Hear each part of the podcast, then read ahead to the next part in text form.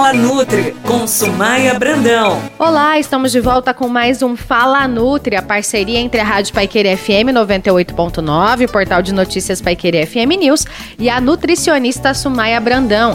O assunto de hoje é como combater a fome. Uma pergunta que desperta o interesse, a curiosidade e a dúvida de muita gente. Nutri, tudo bem com você? Já vou emendar direto a pergunta. O pessoal reclama durante o inverno que sente muita fome, principalmente ao final do dia. Você tem alguma orientação pra gente quanto a isso? Oi, Renata, isso é uma verdade gigante. Realmente as pessoas têm mais fome nessa época do ano.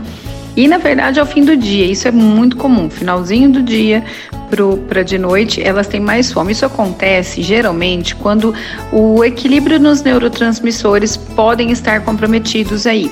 Então, ela pode estar com uma baixa de serotonina, uma baixa de dopamina, principalmente porque ao final do dia a serotonina vai sendo convertida em melatonina para poder então fazer essa indução do sono aí da noite. Então, quando eu já tenho uma dose mais baixa e eu vou usar para essa conversão do sono, de indução do sono para o hormônio melatonina, eu acabo tendo menos serotonina, que é o hormônio do bem-estar. Isso pode estar ligado ao, ao, desequilíbrio de outros neurotransmissores, tá? E ao consumo irregular de carboidrato ao longo do dia. Então, ela fica longo período sem comer, tendo uma hipoglicemia, uma baixa de energia celular, ou ela está comendo muito em algum período do dia e quando há uma queda nessa, nessa glicemia, ela tem uma necessidade de comer um pouquinho a mais. E Nutri, tem algum alimento relacionado a isso? Renata, na verdade tem, e tem um outro fator muito importante aí, que é o hormônio da saciedade, que a leptina é o hormônio responsável por nos dar essa saciedade, né? É comprovado que o excesso de gordura corporal, o excesso de peso em gordura corporal, tende, é, as pessoas que foram avaliadas, né? Os estudos mostraram aí que pessoas com um percentual de, de gordura acima de 30, 35%, com IMC aumentado, elas têm uma resistência à insulina diretamente relacionada ao excesso de gordura, ou seja, quanto maior o excesso de gordura, maior a resistência à leptina. O que, que quer dizer isso? A leptina é o hormônio que nos dá saciedade, ela nos breca para de comer, que já tá legal, né? É um dos estímulos principais. E aí tem alguns alimentos, sim, que atrapalham a ação é, essa comunicação da leptina, tá?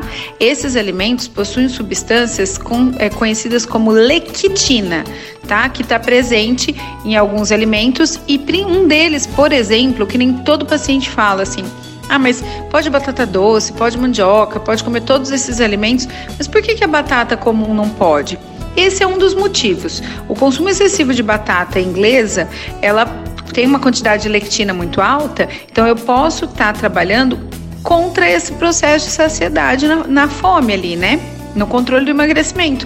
Então, eu tenho alimentos sim que eu tenho que evitar e tenho alimentos que vão estimular, então, que a minha leptina tenha uma ação melhor. E quais seriam eles, Sumaia? Um dado importante antes, mesmo de falar dos alimentos é saber que a gente tem que fazer uma rotatividade nas carnes, nas proteínas que a gente consome, né?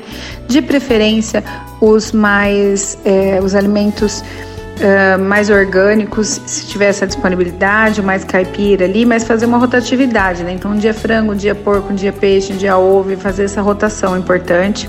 Alimentos ricos em vitamina D, então o azeite, o abacate, todo alimento tem um óleo bom, né? O óleo de coco, o próprio coco. Vegetais verdes escuros ajudam a melhorar a leptina.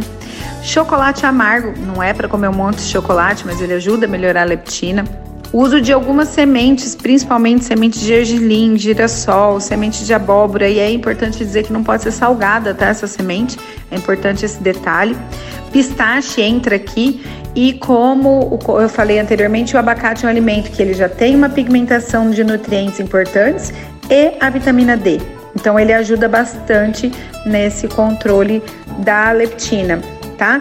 Uma outra dica legal é que a gente comece então a descascar mais as frutas, porque essa lectina pode estar presente nas cascas das frutas, né? E tentar variar ao máximo a alimentação, assim eu corro menos o risco de estar sendo assertivo num alimento que pode não estar me fazendo tão bem, entendeu? Espero ter ajudado. Re, queria dar um recado para vocês aqui. Eu tô fazendo uma maratona de live no meu Instagram e no meu Facebook. Ela começou no dia 13, então vai ser dia 13, 15 e 17 é, vai ser segunda, quarta, toda segunda, quarta e sexta. Então, 13, 15, 17, 20, 22, 24, 27 e 29. Essa maratona de lives, a gente está falando sobre os passos importantes para emagrecer de vez e parar de procrastinar. Não vai ser nada muito simples, vai ser além do emagrecimento. Não é aquele mito de que para emagrecer a gente tem só que fechar a boca, isso vai muito além. Eu não vou fazer lá de atividade física, não é isso.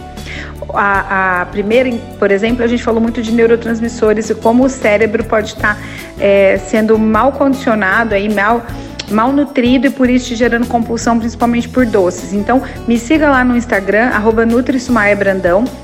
Eu tô colocando todo dia o grupo do WhatsApp para vocês arrastarem para cima e entrarem, porque tem material extra e no final vai ter presente de consultoria para as meninas que estiverem acompanhando.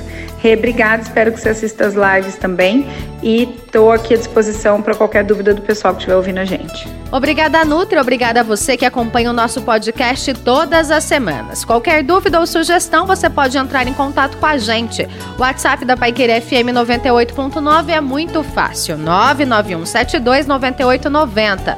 Beijo grande e até a próxima semana. Você ouviu Fala Nutri com a nutricionista Sumaia Brandão.